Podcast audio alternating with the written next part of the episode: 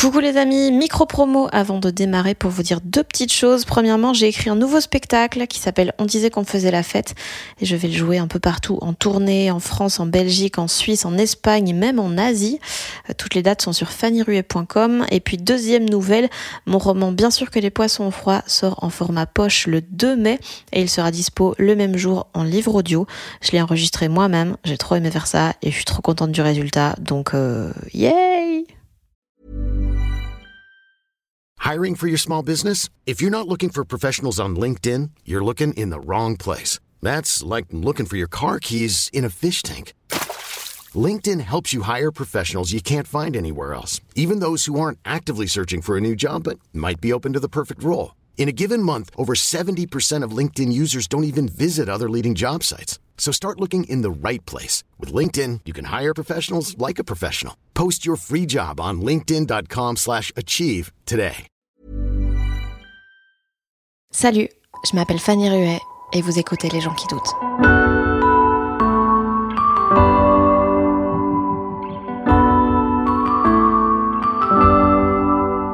La peur d'être déçu fait que j'ai pas d'attente. Puis c'est pour ça que je dis j'ai pas d'ambition, puis j'ai juste des curiosités, parce je trouve qu'une ambition, il y a trop de chances que ça réussisse pas. Ça doit faire deux ans maintenant que j'attends de recevoir Virginie Fortin dans ce podcast. Et eh bien, c'est enfin fait.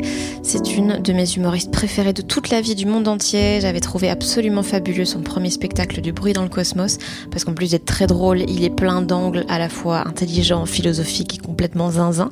Euh, pour ceux qui ne la connaissent pas, alors Virginie Fortin, elle est québécoise, elle vit à Montréal. Mais là, elle a passé quelques semaines en Europe début décembre pour jouer à Montreux et présenter son nouveau spectacle Mes Sentiments en Suisse, en France et en Belgique. Et juste avant sa dernière date européenne au Kings of Comedy Club de Bruxelles, on s'est retrouvé à son hôtel pour parler de pas mal de choses, d'ambition et de nostalgie, de comment elle est devenue humoriste alors que ce n'a jamais été son rêve, de sa carrière de comédienne, de quand elle s'est retrouvée à un mois de la première de son nouveau spectacle sans vraiment avoir de spectacle, de l'importance de ne rien faire parfois, de comment on fait quand on a un humour un peu niche, est-ce qu'on doit essayer de se rendre plus accessible, le temps de choper le public, puis se recentrer sur ce qu'on veut vraiment dire, ou est-ce que dès le début on assume qu'on est de niche et on y va à fond jusqu'à ce que le public nous suive. Euh, on a parlé aussi de ce qu'elle fait pour ne pas se lasser de son spectacle quand elle le joue énormément et de sa passion pour les petits déjeuners dans les hôtels. J'espère que ça vous plaira.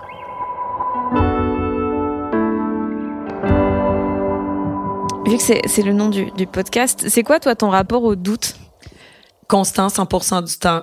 100% euh, doute. Et la confiance, euh, sur scène, mais à l'extérieur, 100% de doute constant. Mais il y a des, ça vient par vagues, là, en même temps, mais quand j'écris, doute.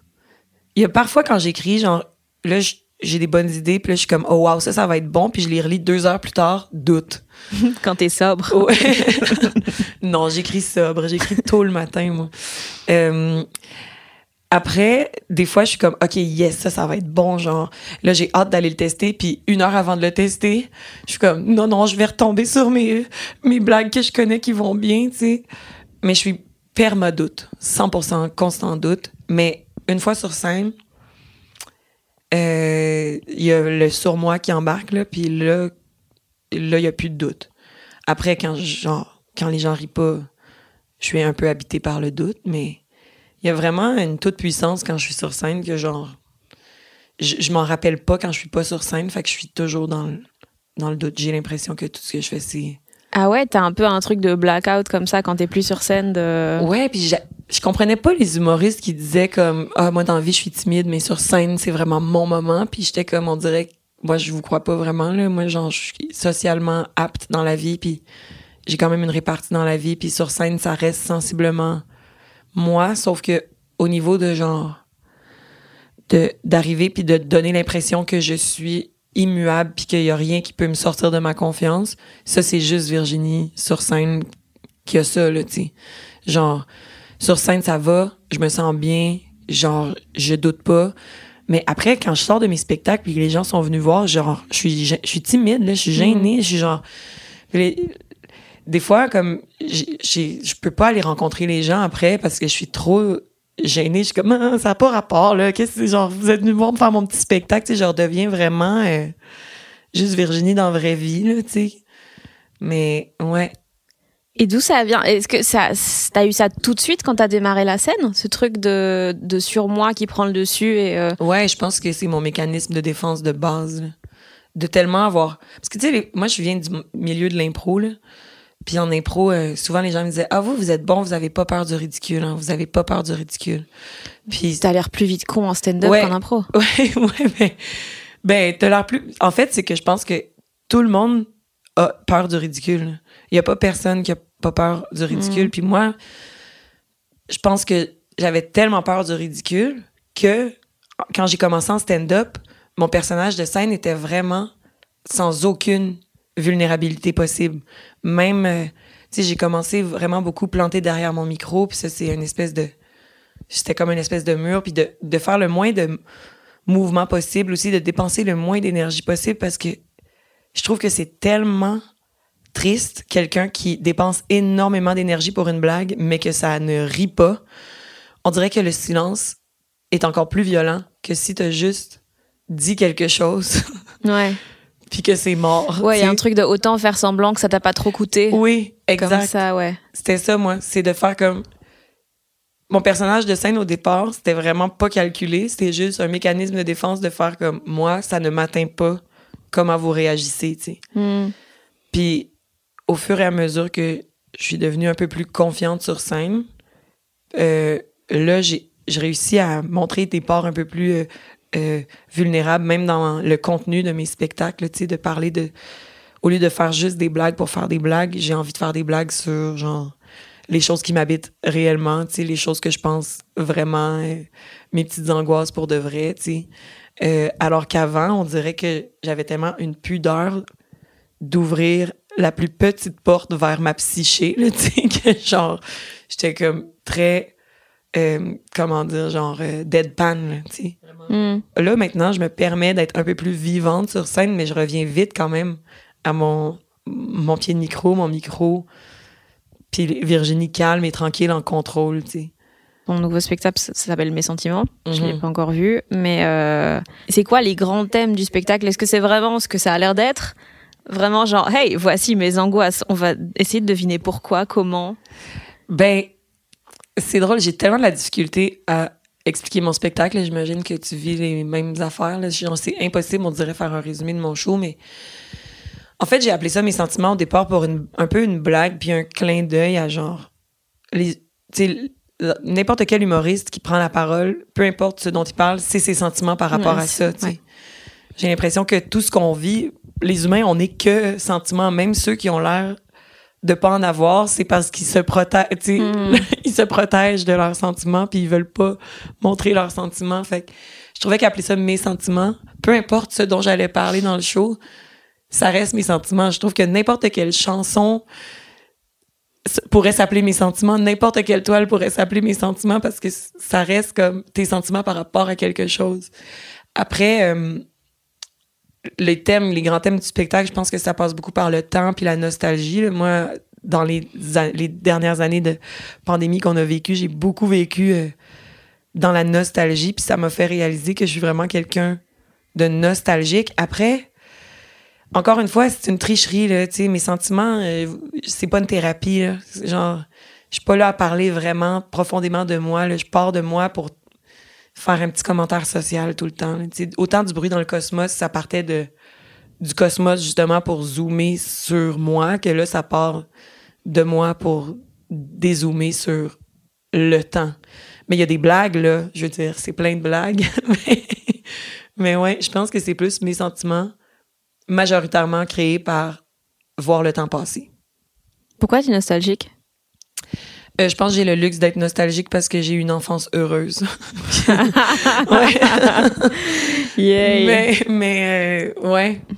Je, euh, je, je sais pas. Si je savais pourquoi je suis nostalgique, peut-être que je le serais moins, mais c'est quelque chose chez ma sœur aussi. euh, J'en parle dans le spectacle aussi. Mon père, il nous a énormément filmé quand on était petit. Fait que moi, j'ai accès à beaucoup d'archives de genre mon frère, ma sœur, moi quand on est petit, mes parents quand ils sont jeunes, euh, la vie d'avant, tu sais.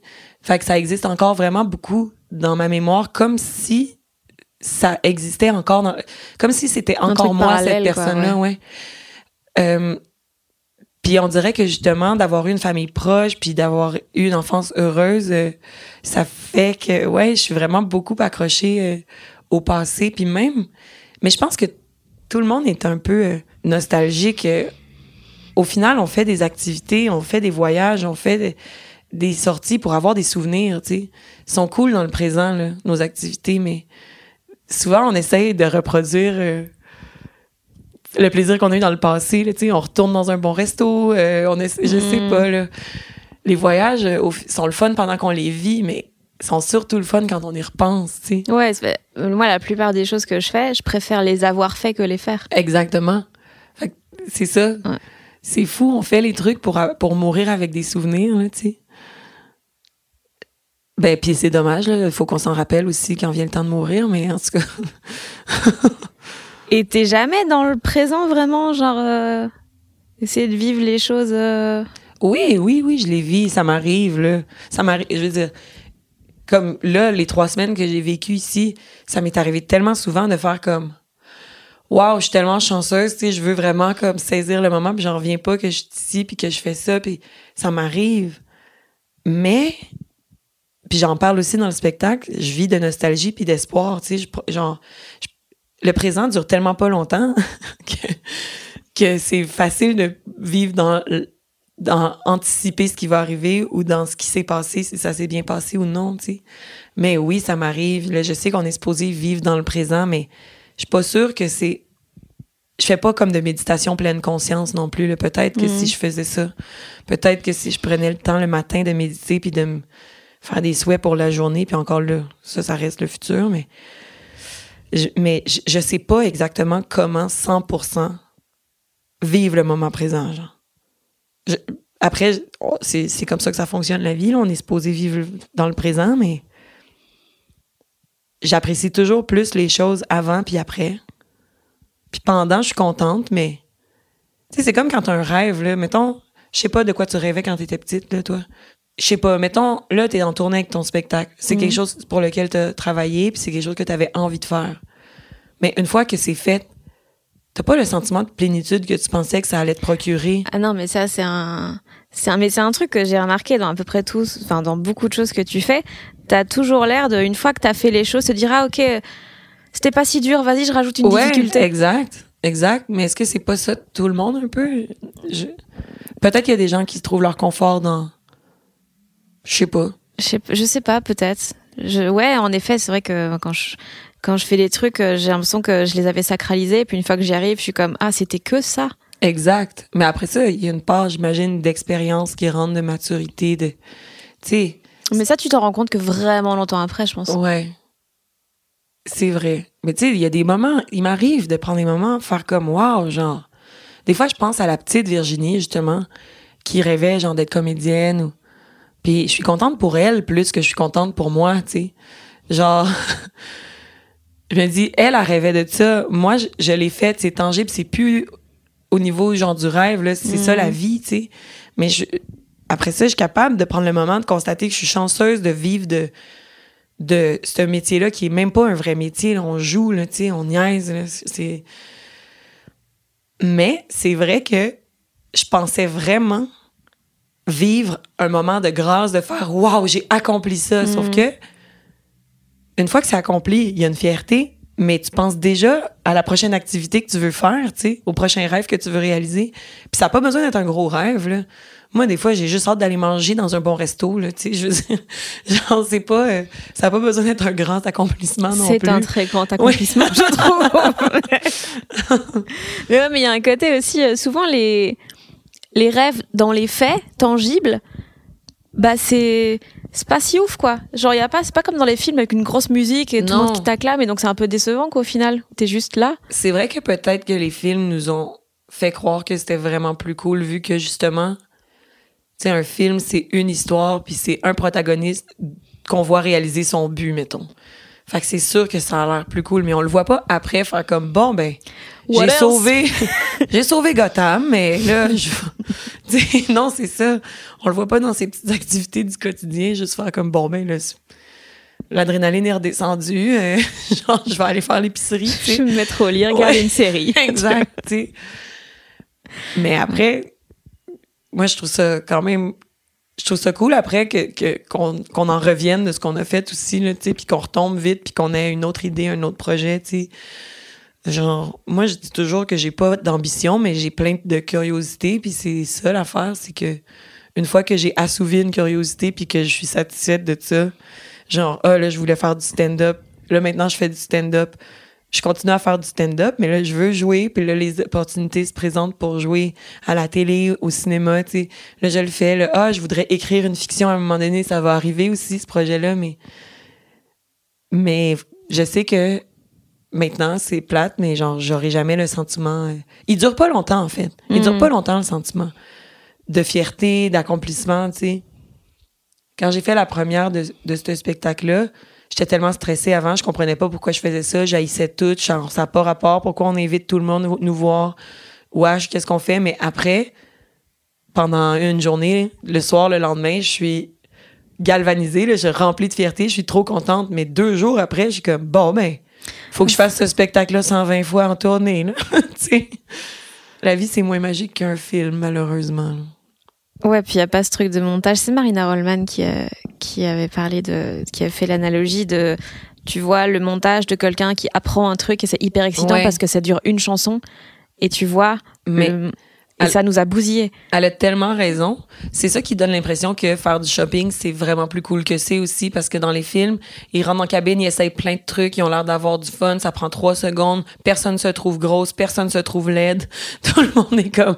Yes, L'éclairage est beau. L'éclairage est magnifique. tu sais, faire le ménage aussi. Moi, des fois, là, genre, tu sais, chez moi, parfois, c'est genre, je pars le contrôle puis c'est le bordel. Puis là, genre, je m'imagine rentrer chez moi puis tout ranger, sauf que je l'ai imaginé sur une trame sonore de film où est-ce que passer l'aspirateur, ça allait être super cool. Je vais faire ma vaisselle, ça va être super propre. Mais j'arrive chez moi puis je suis comme, Ah.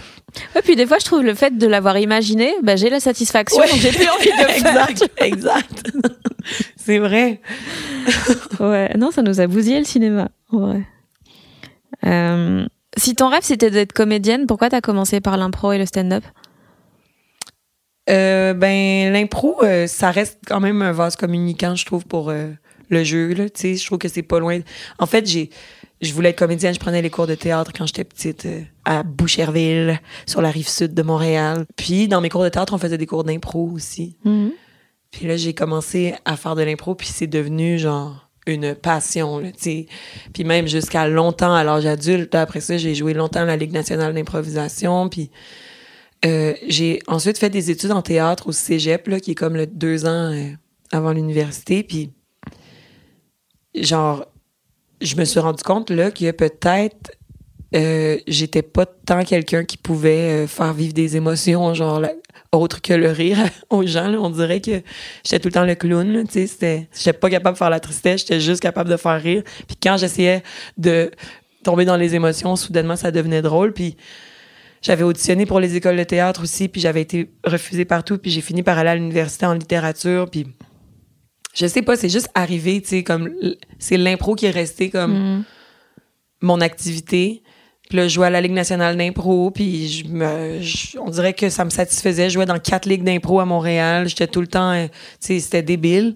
Puis à un moment donné, l'impro est devenu confortable, justement, où c'était plus un stress, là. J'étais plus... euh, genre, ouh, je vais faire de l'impro. C'était comme, bon, un autre spectacle d'impro. Puis je me suis dit, ah, je vais essayer de voir l'impro en anglais.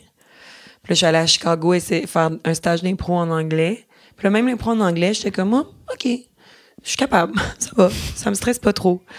Puis c'est là que je me suis dit, Ah, je vais essayer le stand-up, voir.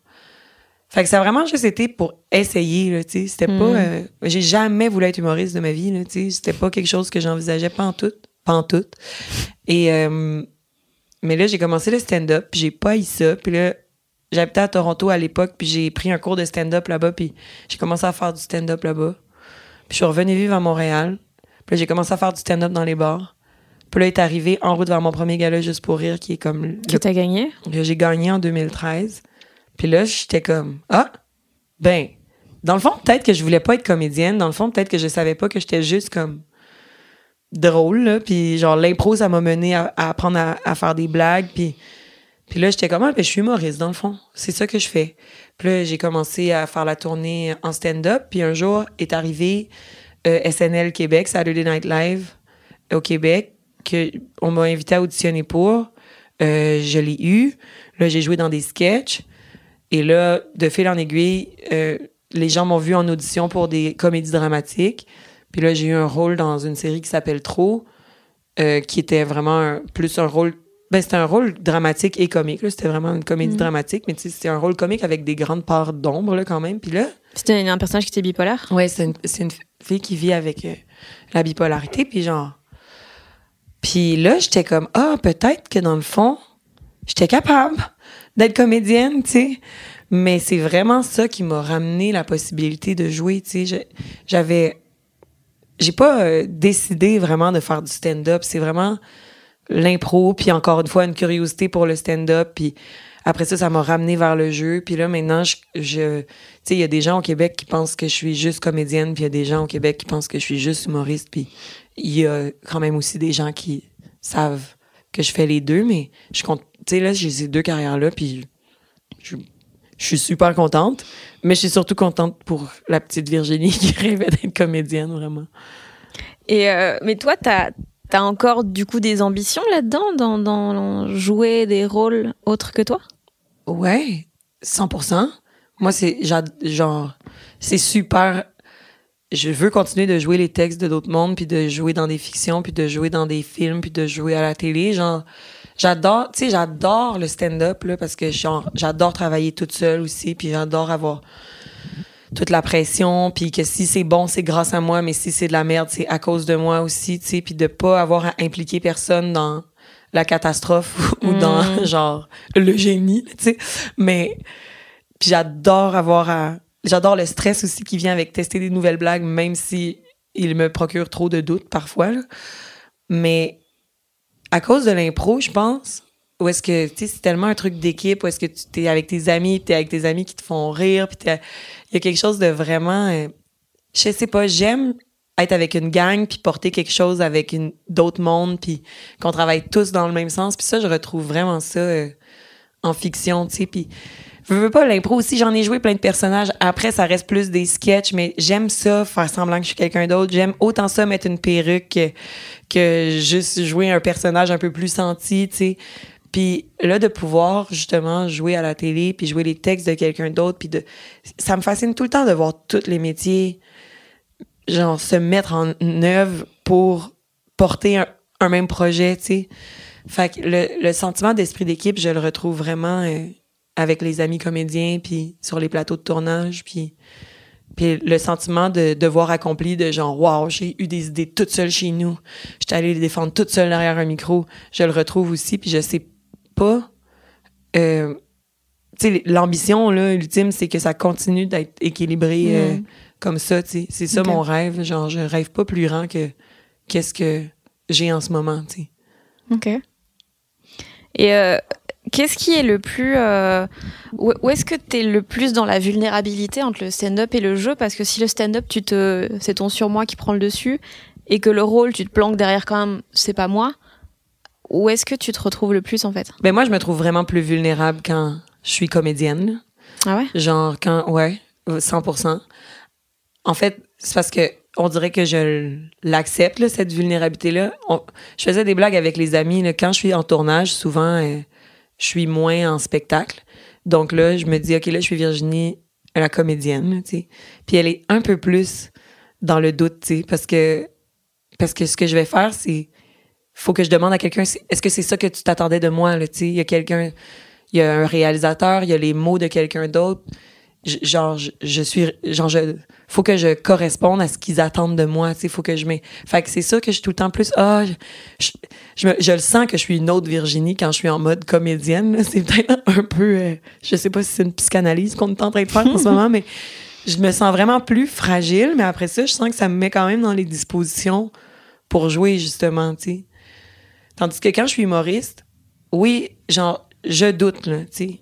Je doute, mais je veux pas le montrer, ça. Tu sais, je veux pas que les... Quand je suis sur scène, moi, il y a rien qui me qui me stresse plus quand je suis public que de voir quelqu'un être incertain, là, puis être vulnérable sur scène, tu sais. Puis une vulnérabilité pas contrôlée. Tu sais, quand, quand quelqu'un est en train de se planter, Ah ouais. Et puis que... ça le désa- ça le genre déstabilise complètement. Moi, je me sens pas bien, je suis pas bien pour la personne. Mais quand quelqu'un se plante un peu, mais reste pas immuable, mais genre, bah, ça l'affecte pas trop. Mm. En tant que public, je me sens en sécurité, tu sais. Fait que moi, quand je fais du stand-up, je veux que le public se sente en sécurité. tu sais. Je veux pas qu'il ait peur pour moi. Ah genre. ouais. Fait que le doute se fait vraiment. Le doute est, est là, mais il, je le, je le, je le montre pas, là, tu sais. Je le cache, là, je l'utilise pas. Mais après, tu sais, c'est aussi le doute qui fait, je pense, que je fais toutes sortes de, de trucs différents dans ma carrière parce que j'ai jamais. euh, Tu sais, je voulais être comédienne quand j'étais petite, mais je suis allée faire plein d'autres affaires parce que j'ai trop peur de l'échec, là, tu sais. Genre, je dis j'ai pas d'ambition, sauf que c'est vraiment parce que j'ai j'ai pas envie de dire à tout le monde moi c'est ça ou rien Mm. puis que ça marche pas parce que j'ai peur que ça échoue. Puis c'est pas pour les autres autant que pour moi, là. moi je me protège là, genre j'essaie de jamais avoir d'attente dans la vie. Tu sais mettons j'ai une audition, si je l'ai pas là le rôle ah, je passe tellement vite à autre chose. Je suis vraiment capable de me dire Mais c'est un truc que tu te crées ou c'est un truc qui arrive juste comme ça? J'ai aucune idée. Ça, je sais pas. J'ai l'impression que ça arrive juste comme ça, mais je pense quand même qu'il y a une Virginie qui se le crée. là. Si on reste dans la psychanalyse, là, genre, Mm. je- euh, j'ai l'impression que ça arrive juste comme ça parce que c'est un mécanisme de défense que je dois avoir depuis longtemps. là. Mm. Ça doit partir de quelque part dans l'enfance. Je, sais pas. Là. Moi, je suis l'enfant du milieu. hein. C'est-à-dire que j'ai une petite sœur puis un grand frère. Donc t'avais Alors- même pas toute l'attention et t'étais ouais, ouais, ouais. Alors, euh, genre, indépendance, puis... euh, en tout cas, fait que sûrement que... Je, sais pas, là, j'essaie de me réparer toute seule euh, tout le temps. Fait que... Je sais pas, j'essaie vraiment... J'ai vraiment une pudeur par rapport à mes attentes. Après, quand j'étais petite, je disais à tout le monde qu'un jour, j'allais jouer dans un film avec Leonardo DiCaprio, tu sais. Ça, tout le monde est au courant, là. Euh, je sais que ça va pas se passer, puis de toute façon, je veux même pas que ce rêve-là se réalise parce que je l'aime plus. Mais... You broke up? Ah ouais, ouais, we broke up. We broke up. Anyway, je suis ben trop vieille pour jouer dans un film avec Léo. Mais non, c'est ça. j'ai- Genre, la peur d'être déçue fait que j'ai pas d'attente. Puis c'est pour ça que je dis j'ai pas d'ambition, puis j'ai juste des curiosités. Parce que je trouve qu'une ambition, il y a trop de chances que ça réussisse pas. Mais pourquoi alors tu te fourres toujours dans des situations où c'est vraiment dur? Genre euh, euh, aller jouer au, au fringe, quid? Ouais, au Fringe à Édimbourg, mais genre. Genre tu joues dans une langue qui est pas la tienne devant un public qui ne te connaît pas et il y a 300 spectacles euh, dans Ouais. les 100 mètres autour. C'est quoi le plan? C'est c'est c'est le divertissement, c'est se désennuyer, c'est apprendre, c'est faire une activité, c'est encore la curiosité, tu sais. Puis la première fois que je suis allée au Fringe à Édimbourg, je performais pas, je suis juste allée voir des humoristes que j'aime, puis j'avais des amis euh, euh, humoristes euh, anglo-canadiens qui étaient là puis qui faisaient des shows, puis je me suis dit ah, si eux sont là, je pense que moi je suis capable d'être là, tu sais. Mais après, je trouve que ça reste en conséquence, tu sais. C'est-à-dire que quand même que je me pète la gueule là-bas, je suis, je suis pas chez moi, il y a personne qui me connaît. Au pire, ça se passe pas bien, puis moi, ça sera un apprentissage, tu sais. Euh, fait c'est pas par ambition de, genre, devenir une star au UK, tu sais. C'est juste par... J'avais... en- Le Fringe, c'est comme une grosse institution. C'est un gros festival. C'est tellement... Tu sais, tu vois les meilleurs spectacles comme tu vois les pires tu vois des trucs super inspirants, puis tu vois des trucs super rassurants par rapport à toi, ce que tu fais. Mais je sais pas, c'était vraiment juste pour. C'était par curiosité encore, c'était pour l'aventure, c'est parce que c'est possible, c'est parce que c'est là. C'est parce que c'est un test, parce que j'ai envie, tu sais. Oui, c'est dur, mais c'est pas euh, dur, tu sais. C'est. Ouais, mais il y a quand même... Moi, je vois ça toujours en termes de comment je vais me sentir si ça marche pas. Et je me dis, si je vais me foutre un mois au fringe et que ça ne marche pas, pendant un mois, je vais devoir vivre avec ce truc de, oh putain, il reste 28 jours, il reste 27 jours. Ouais, mais Et ça, m'est arrivé. J'ai fait, j'ai fait une seule fois un mois. Les deux autres fois, je suis allée deux semaines. Puis le mois, au début, c'était cool. Au milieu, j'allais à mes shows, j'avais envie de pleurer, tu sais. Parce que des fois, il y a quatre personnes, des fois, il y a zéro, des fois, il y a 32, là, tu sais. Puis ça marchait. Il y a des fois, ça marchait, il y a des fois, ça marchait pas. Mais pour vrai, là, il y a des moments au milieu du mois où j'étais comme, qu'est-ce que je calisse ici, tu sais. Mais après, encore une fois, quand tu finis, la fierté, la satisfaction, t'es passé au travers, puis, mine de rien, sans t'en rendre compte, tu sais, je peux pas tangiblement dire qu'est-ce que j'ai réellement appris au Fringe, mais en revenant à Montréal, à chaque fois, je me disais, je pourrais me planter au bordel Comedy Club, puis ça va, je m'en fous, genre, j'ai connu pire. Puis c'est pour ça que des fois, aujourd'hui, on me dit, tu sais, je vais faire des plateaux, puis on me dit, ah oui, mais c'est difficile, mais c'est quand même important que tu te frottes à des plateaux plus difficiles. Puis moi, je suis comme, non, là, j'ai plus besoin de ça dans ma vie, genre. Hmm. Les plateaux difficiles, les épreuves qui font qu'on apprend, qu'on apprend, qu'on avance. J'ai, genre, là, moi, là, je veux parler à des gens qui veulent écouter ce que je dis, là. J'ai pas envie, j'ai, genre, je suis passée par là. Essayer de convaincre des gens de m'aimer, aimez-moi, tu sais. Puis là, je suis comme, j'ai plus envie de faire ça. Je les ai vécus, les choses difficiles. Mais tu sais, je peux pas te dire exactement pourquoi je- j'étais allée au Fringe. Il y a une Virginie au mois de janvier qui est comme je m'en vais au Fringe à Édimbourg. Puis il y a une Virginie au mois d'août qui est comme pourquoi j'ai fait ça? Puis il y a une Virginie en septembre qui est comme est-ce que je suis fière de l'avoir faite? Puis tellement fière que j'y retourne l'année d'après. Tu sais, Hmm. j'ai jamais connu un grave succès au Fringe, mais ça m'a vraiment, je pense, aidé à trouver un peu euh, le style d'humour euh, que je développe encore aujourd'hui. Tu sais. C'est quoi la, la différence entre la façon dont tu as écrit du bruit dans le cosmos et la façon dont tu as écrit mes sentiments? Qu'est-ce que c'est quoi les plus grandes choses que tu as l'impression d'avoir appris entre les deux? Euh, la plus grande différence, en tout cas, c'est le temps que ça m'a pris. Une des plus grandes différences, c'est-à-dire que du bruit dans le cosmos, ça restait mon premier spectacle solo. J'avais fait une tournée avec Mariana Mazza avant un 45 minutes, 45 minutes. euh, Puis ça, c'était une tournée, mais avec des blagues que j'avais accumulées euh, dans les premières années de stand-up dans les comédie clubs. Puis tu ça a été un apprentissage de ce qu'est la tournée. Mais après, du bruit dans le cosmos, j'ai quand même eu une espèce de deux ans et demi où j'ai présenté deux heures différentes que que je testais dans des festivals plus alternatifs justement comme le Docteur Mobulo Aquafest qu'on Qu'on créé a avec Adib euh, et tout hein. ouais à Montréal puis aussi le Fringe puis donc euh, sur deux ans et demi à peu près j'ai été capable de rassembler euh, l'essentiel de ce qui est devenu du bruit dans le cosmos mes sentiments est arrivé genre pendant la pandémie à un moment où est-ce que j'avais pas fini la tournée de Du bruit dans le cosmos, puis on n'arrêtait pas de reporter les dates. Puis à un moment donné, il me restait genre quatre dates, puis on reportait, on reportait, puis j'étais comme, mais on annule, on sait pas quand est-ce que ça va réouvrir ou refermer, puis c'était supposé terminer l'année passée. J'ai pas fait mon show depuis six mois.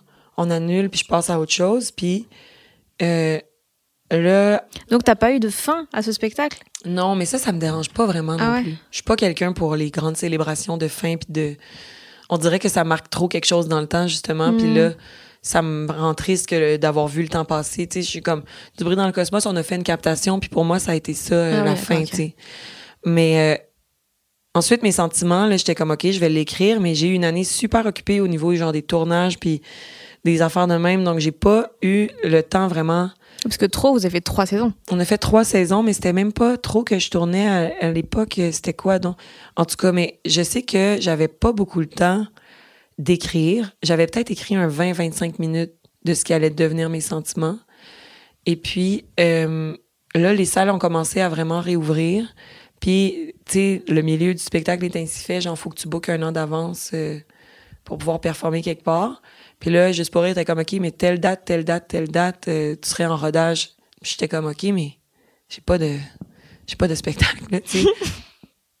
c'est comme, mais c'est là que ça se passe. Fait que c'était au mois de juillet, j'ai fini mes tournages. Puis j'avais mon premier rodage le 23 août. En parallèle, j'essayais de roder des trucs au bordel. Mais ce que j'ai fait, c'est qu'à fin juillet, à tout, de fin juillet à fin août, tous les matins, de 8h à midi, j'allais au café écrire. Puis, genre, j'avais, genre, j'ai pleuré au téléphone avec mon agent à faire, je sais pas si je vais avoir un spectacle, tu sais, ça allait pas. Puis j'étais comme, je veux plus que personne m'appelle. Je pouvais pas.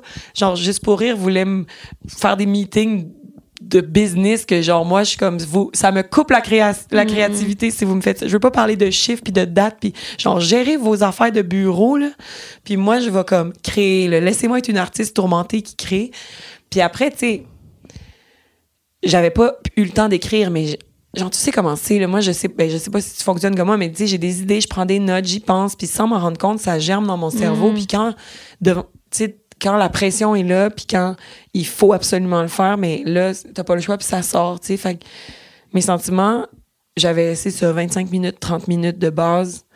Euh, j'ai finalement écrit un 35-40 en étant super rigoureuse d'aller au café le matin. Puis le 23 août 2021 euh, j'ai présenté mon premier rodage avec un 35 minutes 30 tu sais, 30-35 minutes que j'avais fait au bordel en pièces détachées, puis un 40 minutes que je faisais pour la première fois ce soir-là. Puis après, j'ai eu une, une vingtaine de rodages où est-ce que le show a pu, a pu évoluer.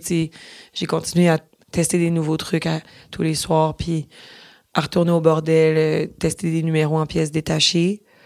Puis euh, en, en janvier, euh, c'est au Québec, là, c'était comme tout avait refermé, mais moi, j'étais genre là, là. Le spectacle, il existe. Ma première, c'est en mars. Que ce soit genre devant 12 personnes avec des masques ou devant 800 personnes avec des masques ou devant, genre, on fait la première quand même en mars parce que je ne peux pas, là, on peut pas me repousser ça encore, là, genre, faut que ça existe. Parce que, là, on m'avait tellement stressé pour que le spectacle existe. Le spectacle était là, je sentais que je l'avais. J'étais, genre, j'étais comme, OK, laissez-moi pas le temps d'être retourmentée puis de rechanger d'idée, tu sais, j'étais, j'étais comme, il faut faire la première puis il faut que mentalement ça, ça soit fait puis que, puis effectivement, bon, j'ai eu raison finalement parce que tout a réouvert euh, juste C'est grâce à temps. toi, d'ailleurs. Euh, ouais, en fait, c'est grâce à moi. C'est grâce à moi qu'il y a eu une septième vague aussi parce que tout le monde a attrapé euh, la COVID à mon spectacle. Mais non, non, mais c'est ça. Fait que j'ai- ça a été deux méthodes d'écriture complètement différentes. Du bruit dans le cosmos, ça a été lent. On dirait que j'étais comme ah la créativité, euh, elle passe et tu la prends quand elle passe et tu sais on peut pas rien forcer, mais euh, mes sentiments, j'ai comme pas eu le choix. Puis euh, en tout cas je, l'aime plus que mes que du bruit dans le cosmos ce spectacle là tu sais. Je le trouve meilleur. Genre je me sens mieux dedans. Fait que je sais pas exactement qu'est-ce que j'ai fait mieux ou pas mais je pense que juste l'expérience sais du bruit dans le cosmos ça restait quand même mon premier spectacle avec cette espèce de style d'humour que je commençais à découvrir bien à moi là, bien à moi wesh mais genre un peu existentialiste un TEDx avec des chutes. Ouais, exactement. ben, c'est ce que les gens disent. Moi, je trouve que c'est plein de blagues partout. Alors moi, je trouve ça fou. Je trouve, mais en fait, c'est c'est c'est un humour d'angle plus qu'un humour de punch. Et et je trouve ça malade. Enfin, parce que je vois très peu ça et que je trouve ça très marrant. Maintenant, c'est le genre d'humour que euh, comment tu fais? Parce que là, j'ai vu un enregistrement que tu as fait au au Fridge à Paris, Oui. qui m'a donné envie de mourir. Ouais, mais je préfère qu'on en parle plus de ça. Mais euh, ouais, moi aussi, ça m'a donné envie de mourir. Ah oui, mais, mais après, je sortais quand même. Je veux dire, ça m'aurait donné envie de mourir si ça avait été le seul plateau que j'avais fait à Paris, puis que ça avait été ça la, Mm. la réaction. Mais tu sais, je savais que c'était pas ça la réaction à ce numéro-là normalement, là, tu sais. Ok, ouais. C'est moi aussi, j'ai fait la connerie d'aller rôder une dernière fois mon montreux l'an dernier au Fridge. Et euh, même, même chose. Je devais faire 8 minutes, j'en ai fait 3, je suis partie, tellement c'était horrible. Ouais, mais tu sais, moi après ça, j'ai un lâcher prise incroyable. Je suis comme ah, bon, c'était de la merde, mais je m'en fous là, tu sais. Genre ça m'arrive au Québec aussi là de faire OK, bon ça c'était pas c'était pas mon monde là, tu sais. C'était Mhm. pas pour eux que je fais ça. Mais moi j'ai- j'essaie quand même, je veux dire, moi j'écris les blagues qui j'essaie d'écrire les blagues qui me font rire, j'essaie d'écrire les trucs qui me font rire, tu sais. Après, ouais, c'est pas punch punch punch punch punch, mais c'est parce que j'ai l'impression que des fois, euh, on en voit tellement de stand-up que la méthode punch, punch, punch, punch, punch me- ne me surprend plus nécessairement, Mmh, tu sais. ouais. Puis, je sais pas, j'essaie vraiment d'écrire des spectacles qui, moi, me font rire. Après, quand les gens me disent que c'était drôle, mais ils ont surtout pensé, tu sais, je suis comme, OK, merci. Mais merci beaucoup. Mais moi, je trouvais vraiment que j'étais vraiment bien conne d'écrire ça, tu sais. Genre. mais après, c'est ça. on dirait que moi, mon stand-up, il part de ma vérité puis de ce que j'ai envie de faire, tu sais. Mais j'ai- quand j'ai commencé, je voulais faire rire. Point. Avec mes idées à moi, mais on dirait que là, maintenant, je veux vraiment faire rire en parlant de ce qui m'habite réellement, là. Je, je, je, je choisis pas euh, de faire du stand-up de même. On dirait que c'est... c'est-. Ben oui, c'est un choix, mais c'est juste ma vérité. Là. Moi, j'écris ce que j'ai envie de faire. C'est pas euh, Ah, comment je pourrais trouver un angle donc ben Je sais pas comment dire. tu ça, je vais répéter une douzième fois. J'écris les choses qui, moi, me font rire. tu sais. Mm. Et euh, comment t'as fait au début? Parce que je- ça doit être dur des fois quand t'es face à un public qui ne s'attend pas à ce genre d'humour. Ouais. Euh, et du coup, comment t'as fait au début? Parce que au, début, tout le monde essaye de, de plaire aux gens, de faire rire et tout quand tu débarques sur des plateaux. Mais il y a deux solutions. Il y a soit tu juste tu crées ton public en faisant ce qui te fait marrer et les gens suivront ou suivront pas, ou bien tu pars d'un truc qu'ils vont aimer et petit à petit tu changes vers quelque chose Moi, que toi tu aimes. Je pense que ça, c'est impossible.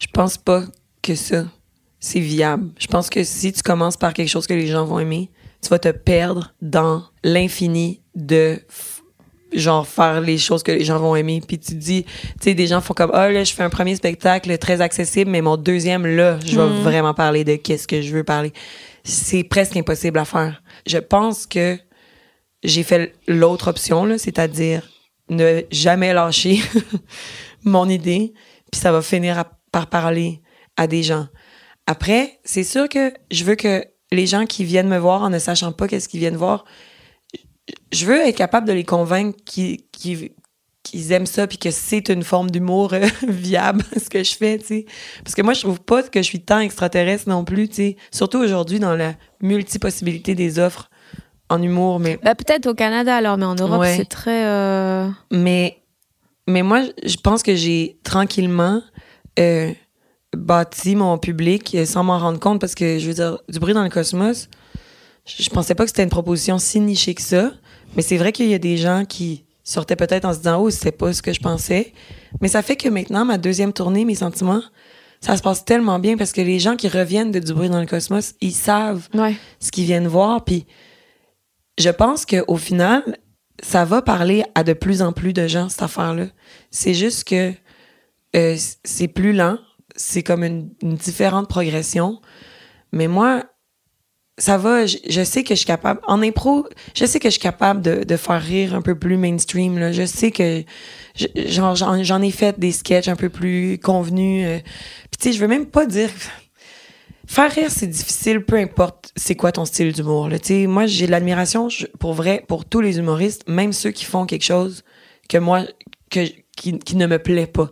Parce que le, le courage que ça prend d'aller faire rire des gens, tu sais, fait que je veux même pas faire comme, on dirait, je veux même pas dire, ah, c'est mieux de tranquillement bâtir son public que de parler à plus large. Mais je pense que moi, parler à plus large puis revenir à moins, à plus ciblé, j'aurais pas, je me serais perdu là-dedans. là.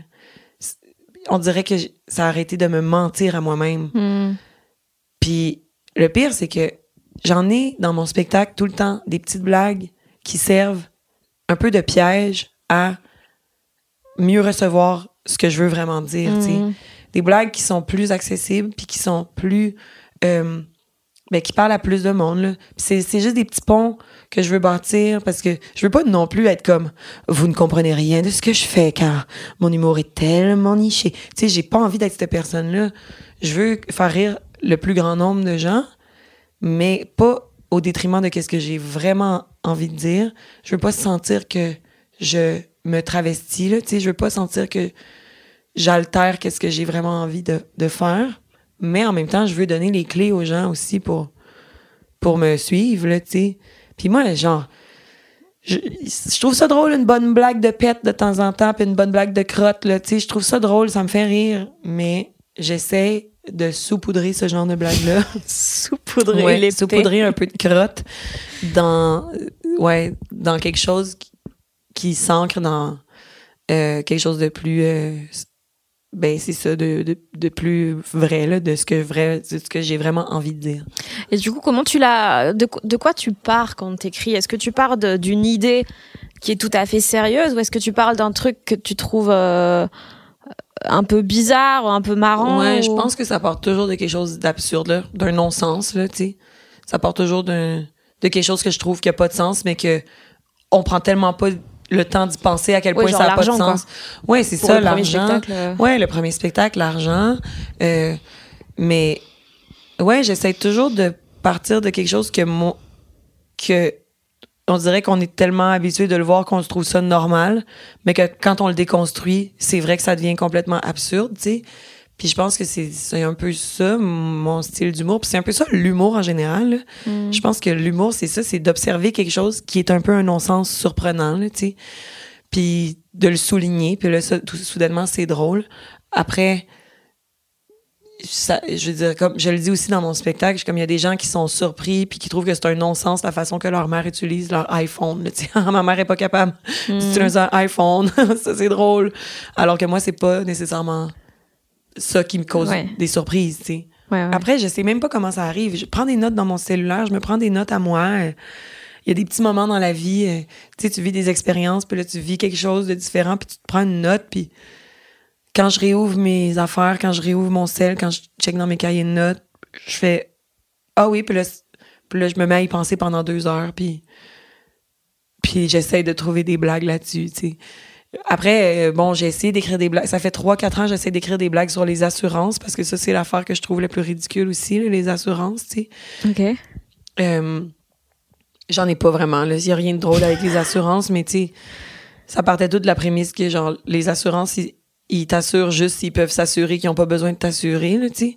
Parce que je trouve que c'est comme c'est l'arnaque du siècle, là, les assurances. hein. Genre, je trouve ça débile que tout le monde doive avoir une assurance. Mhm. Bref. Mais, tu sais, vois-tu, ça, j'ai pas encore. Ça, j'avais lu sur les assurances. Sur le crédit aussi, tu sais. Quand je parlais d'argent, je voulais parler du crédit. Que je... Puis là, j'ai un peu de blague sur le crédit, mais qui est pas dans mon spectacle. C'est juste dans un numéro que Un je teste. ouais. sur le crédit. Ouais.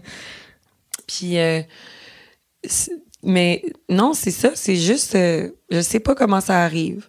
Mais on dirait qu'au final, je suis toujours surprise de voir que des idées que j'ai eues à des moments super différents finissent par quand même toutes fitter dans un sur un, un seul fil rouge presque, tu sais. Des fois, je me dis, oh mon Dieu, comment je vais bâtir un lien entre ce sketch-là puis ce sketch-là, puis finalement, le lien se fait tout seul, puis je me dis, OK, ben dans le fond, c'est normal que mes idées aient des liens, vu que c'est moi qui Ouais, les ai vrai, eues, on, tourne en boucle sur les mêmes sujets tout Ouais, le temps. vrai. c'est ça. On a les mêmes euh, raisonnements tout le temps. Ouais, voilà. Fin. Fin Merci. de la phrase. Euh, T'as peur du vide? Dans le temps? Non. Non? J'avais peur du vide. Et comment t'as fait pour plus avoir peur du Tu vide? veux dire, Genre de, t'as l'air d'avoir tellement de projets en même temps, tout le temps, ah oui, que j'ai peur de. de, du temps libre, tu vois, de pas bosser pendant. J'avais peur du temps libre, mais après, c'est vrai que quand je pense à ma vie, j'ai toujours été inscrite à toutes les activités. Là, tu sais. quand j'étais plus jeune, là, je faisais les cours de théâtre, l'impro, le, le ballet, euh, le patin, là, tu sais, tout ça. Après ça, plus tard aussi. Mais euh, j'ai vraiment appris à rien faire. Puis on dirait là, que j'ai plein de projets, mais je te jure, genre, il y a des longs moments là, où je fais rien du tout. là. Puis c'est super. Et tu fais quoi quand tu fais rien? Ben, c'est ça, je fais rien du tout. Genre, j'existe.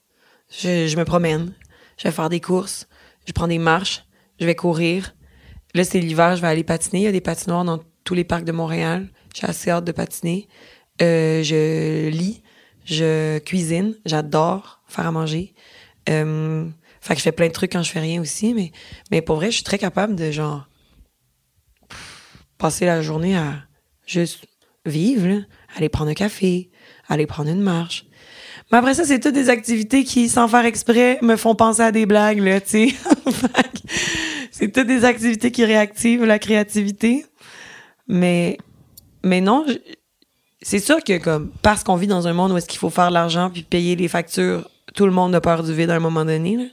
J'aimerais ça avoir, euh, être indépendante de fortune, puis pouvoir faire comme ah moi je fais rien du tout. Mais quand j'ai l'occasion de rien faire, puis la paix d'esprit financière de rien faire, je, pour vrai, je, suis très capable de dire non à des projets facilement. Je suis très capable, je veux dire, Et comment t'as appris ça? Arri- euh, Arriver à rien faire? La pandémie, je pense. la pandémie. La pandémie, puis mon ex. Mon, mon ex était vraiment bon. C'était comme l'éloge. euh, De la paresse Ouais. ouais. Puis pas dans. Puis je veux dire, je dis ça avec le plus d'admiration du monde possible, c'est-à-dire que c'est lui qui a raison de faire.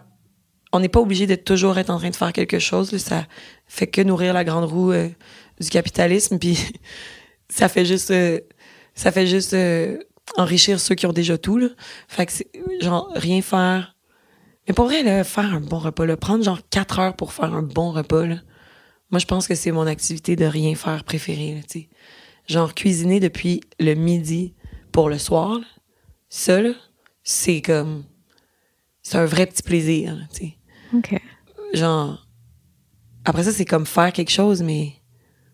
Oh, mais c'est pour toi. Il y a Ouais, que pour toi et pour personne d'autre. Exact. Voilà. Fait que.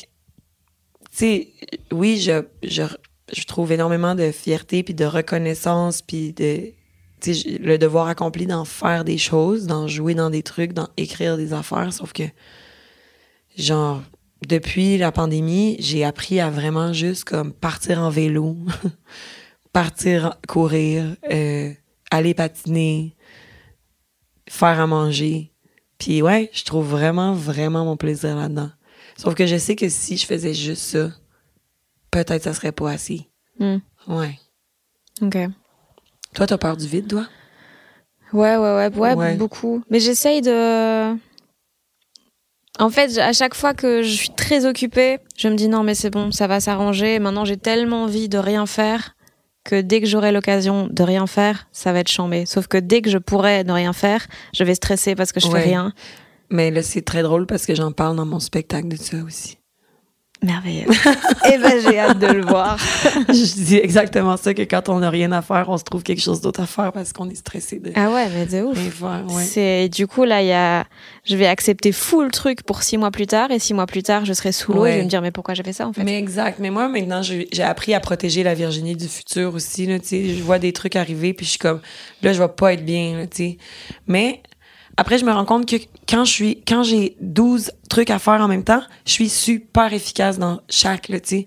je réussis à bien compartimenter. Puis quand j'ai deux trucs à faire, je remets tellement à plus tard. Mm. Puis moi aussi, des fois, j'ai hâte, j'ai hâte au moment où je vais rien faire. Mais je l'apprécie vraiment plus quand ça vient après un moment où je faisais tout en même temps, tu sais. Mm. Mais c'est vrai que le moment où je fais rien, à un moment donné, je me dis, bon, là, c'est long, là, je pourrais-tu recommencer à faire quelque chose? Ouais. Ouais. Ouais. non je sais je sais pas être en vacances plus de deux jours. hein. Après c'est comme allez. Ah non, moi, là, moi, j'ai, j'ai, déjà pris genre deux mois de congé un été, là. Puis même cet été, je pense que j'ai eu un bon mois. Tout le mois d'août, là, rien fait. Rien fait du tout. Qu'est-ce que j'ai fait?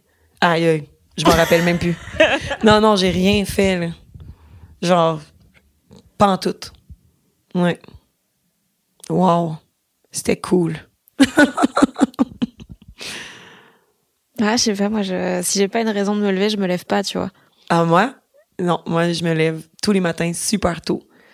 Et, genre, même si j'ai pas de raison, genre, Mais tu fais quoi? Ben, je sais pas, là, genre, je me, je me prends un café, puis je réponds à des courriels, puis je joue du piano, genre. C'est ça que je fais. puis quand je me réveille tôt, en plus, tu sais, souvent, c'est ça, là, je fais juste des petites affaires d'adulte, genre, ah, euh, les comptes, ah, est-ce que j'ai payé ça? Ah, je vais répondre à mes emails. Puis après, à midi, je suis comme, yes, je peux aller courir, puis vivre la vie, genre. J'ai tout fait mes trucs d'adulte. Je sais pas. Je me lève super tôt le matin, même quand j'ai rien à faire. Pour juste prendre un café. Je me couche le soir en ayant hâte de boire mon café le matin. Alors ça je comprends. Moi Ouais. pendant certaines périodes c'était vraiment le seul truc qui me poussait à me lever le matin c'était d'avoir un café. C'est vrai, ouais, ouais, ouais, ouais. Puis là, depuis que je suis en Europe, euh, je me lève le matin pour les petits déjeuners inclus de l'hôtel. Mais genre, j'ai un stress, là. Genre, je me réveille à 7 heures, puis je suis comme, OK, je vais aller prendre le petit déjeuner tout de suite, tu sais. Genre, Mais je, c'est jusque 10 heures. je sais, mais je le veux tout de suite, Fanny. Je le veux. Non, je veux profiter de du petit déjeuner. là. Genre, ce matin, je me suis réveillée, il était comme 6h30 alors que je me suis couchée à genre 2h. Puis là, j'étais comme, OK, je vais dormir un petit peu, mais dès que je peux aller au petit-déj, je vais au petit-déj. Puis après, je me recouche. Je me recouche une petite demi-heure. ouais, j'ai toujours peur de tout manquer. fait que je vais tout de suite. Mais t'aimes bien le rythme de la tournée? Euh, oui, ouais, j'aime bien le rythme de la tournée. Mais moi, par contre, j'ai besoin de mes repos, là, tu sais. Je suis pas, euh, je suis plus jeune humoriste, euh, genre, on joue tous les soirs, puis quand il y a un temps libre, je fais quatre plateaux. Genre, moi, c'est comme deux plateaux maximum par soir. J'ai ri- J'en ai rien à chier de courir à quatre places pour exister devant des gens, là, tu sais. J'ai pas envie de ça. Là, tu sais, j'aime ça avoir mes petits moments de repos, mes petits soirs off. Surtout que des fois, c'est comme du déplacement, puis là, t'es en show tout de suite.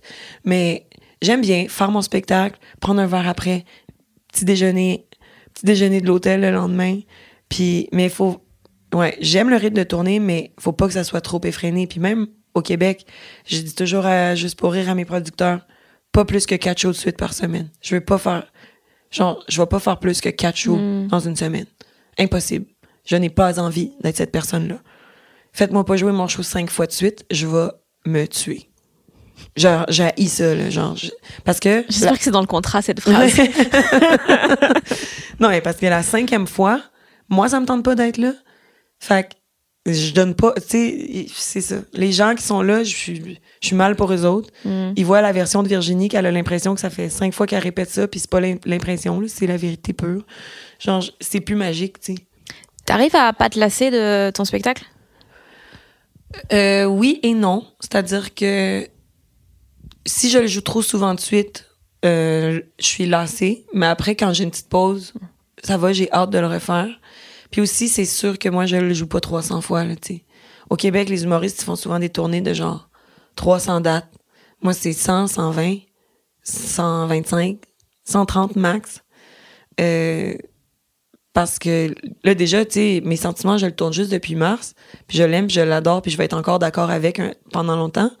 Mais, je veux dire, des fois, je, je retourne au bordel, puis je, je travaille sur des nouveaux trucs. euh, puis les gens sont comme, qu'est-ce que tu viens tester? T'es pas en tournée? Puis je me dis, ben, on dirait que je veux garder le muscle vivant, là, tu sais.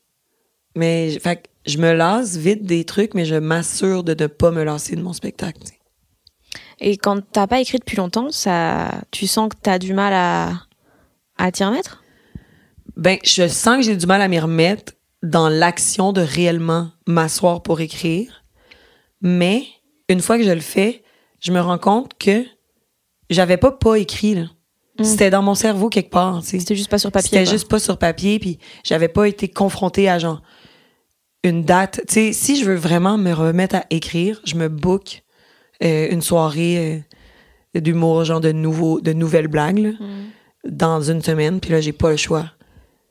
Mais si j'en ai, si je n'ai pas de raison, un peu comme toi, puis te lever le matin, là, tu sais, si je n'ai pas de raison d'écrire de nouvelles blagues, je le fais pas. Fait que là, faut que je me book un show. Est-ce que je me dis, sais, comme là dernièrement, je me bookais au bordel, j'allais pas aller tester de ce que je tourne dans mon spectacle. C'était complètement contre-productif.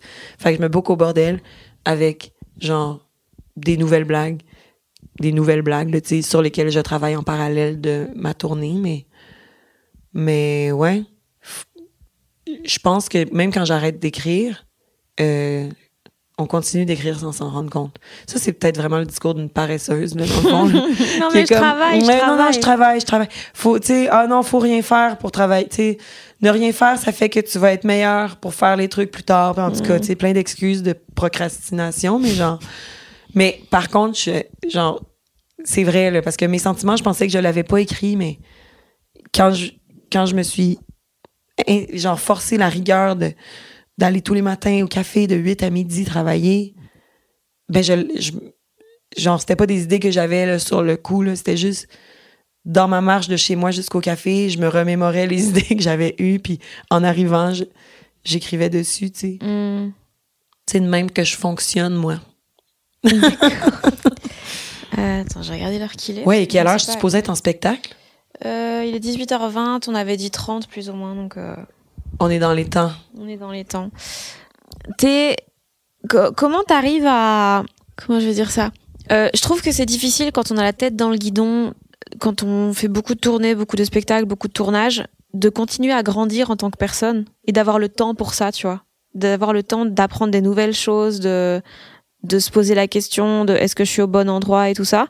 Est-ce que toi, tu as le temps de faire ça Est-ce que tu fais exprès de le prendre parce que tu sais que c'est compliqué de le caser des fois euh, Genre, j'ai vu que t'avais, avais, euh, genre, t'as repris des cours de portugais ou des choses comme ça. Tu t'es réinscrite à l'université ou Ouais, ben j'ai pris des cours de portugais pendant la pandémie, mais c'est vrai que tu sais, on fait un métier euh, genre d'observation euh, du quotidien là. On est on est supposé être genre des observateurs de la vie et puis faire des petites blagues là-dessus. Mais c'est vrai qu'il y a beaucoup d'humoristes que j'observe que leur vie ne correspond plus du tout à la vie de l'être humain moyen. Genre, ils sont tellement déconnectés. Un jour, puis ça, je m'en suis rendu compte au Québec. J'étais dans une soirée d'humour, puis un humoriste qui raconte une anecdote de lui, de quelque chose qui s'est passé pendant qu'il animait une émission de radio, tu sais. Puis là, je me disais, tu sais, c'est déconnecté, genre, de la réalité que toi, ton quotidien, tu sois rendu à raconter, toi qui anime une émission de radio. Parfait, t'es un super conteur, bravo, les gens vont sans doute rire, mais personne ne te reconnaît réellement dans qu'est-ce que t'es en train de raconter, tu. Puis c'est vrai ce que tu dis, que genre, à force que ça soit juste ça la vie, est-ce qu'on vit assez d'expérience humaine pour que notre vie, ça soit pas juste genre, savez-vous c'est quoi la différence entre une tournée puis un tournage? J'ai envie d'entendre cette chute, franchement. Mais je pense sincèrement que j'ai vraiment le temps de vivre, le genre. Euh, moi, les étés, je les prends off. Là, je fais pas de tournée l'été. Puis je fais quelques petites apparitions dans le festival juste pour rire. Puis après, quand je tourne des trucs, c'est un bloc de 30 jours. Mais après, j'ai la vie, là, tu sais.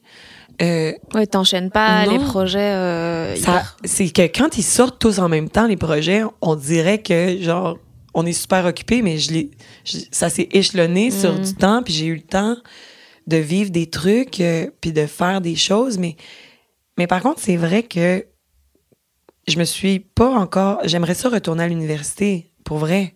J'en parle depuis longtemps. Puis pendant la pandémie, je m'étais inscrite euh, à des cours euh, en ligne sur Zoom pour finalement euh, réaliser qu'il y avait aucun cours qui me plaisait dans le dans ce qui était offert. Fait c'est pour ça que je me suis rabattue sur les cours de portugais euh, en direct du Portugal. mais ouais, genre là j'ai quand même des vacances qui s'en viennent. Je, sais pas, j'ai j'ai le temps de vivre d'autres choses. Je sens pas que ma vie c'est est accaparée par mon travail donc ça, vraiment pas je sens encore que je fais que genre je vis plus que je travaille quand même. OK. Ouais. Mais savez-vous c'est quoi la différence un Merci Virginie. Merci Fanny. J'espère que cet épisode vous a plu. Virginie Fortin est actuellement en tournée dans tout le Québec. Désolée pour les Européens qui l'ont raté en décembre. Mais en attendant qu'elle revienne, eh bien, vous pouvez la suivre sur les réseaux et regarder plusieurs de ses sketchs sur YouTube ou bien checker les séries dans lesquelles elle joue. Il y a notamment euh, Tro qui est disponible sur France TV et Ovio en Belgique. Prochain épisode très bientôt. D'ici là, n'hésitez pas à vous abonner aux gens qui doutent, à laisser des avis sur les plateformes et à me suivre sur les réseaux. Fanny Ruet. Il y a des nouveaux trucs qui arrivent très bientôt. Des bisous et bisous également à Maxime Moitieu qui a mixé cet épisode et composé ce fabuleux générique.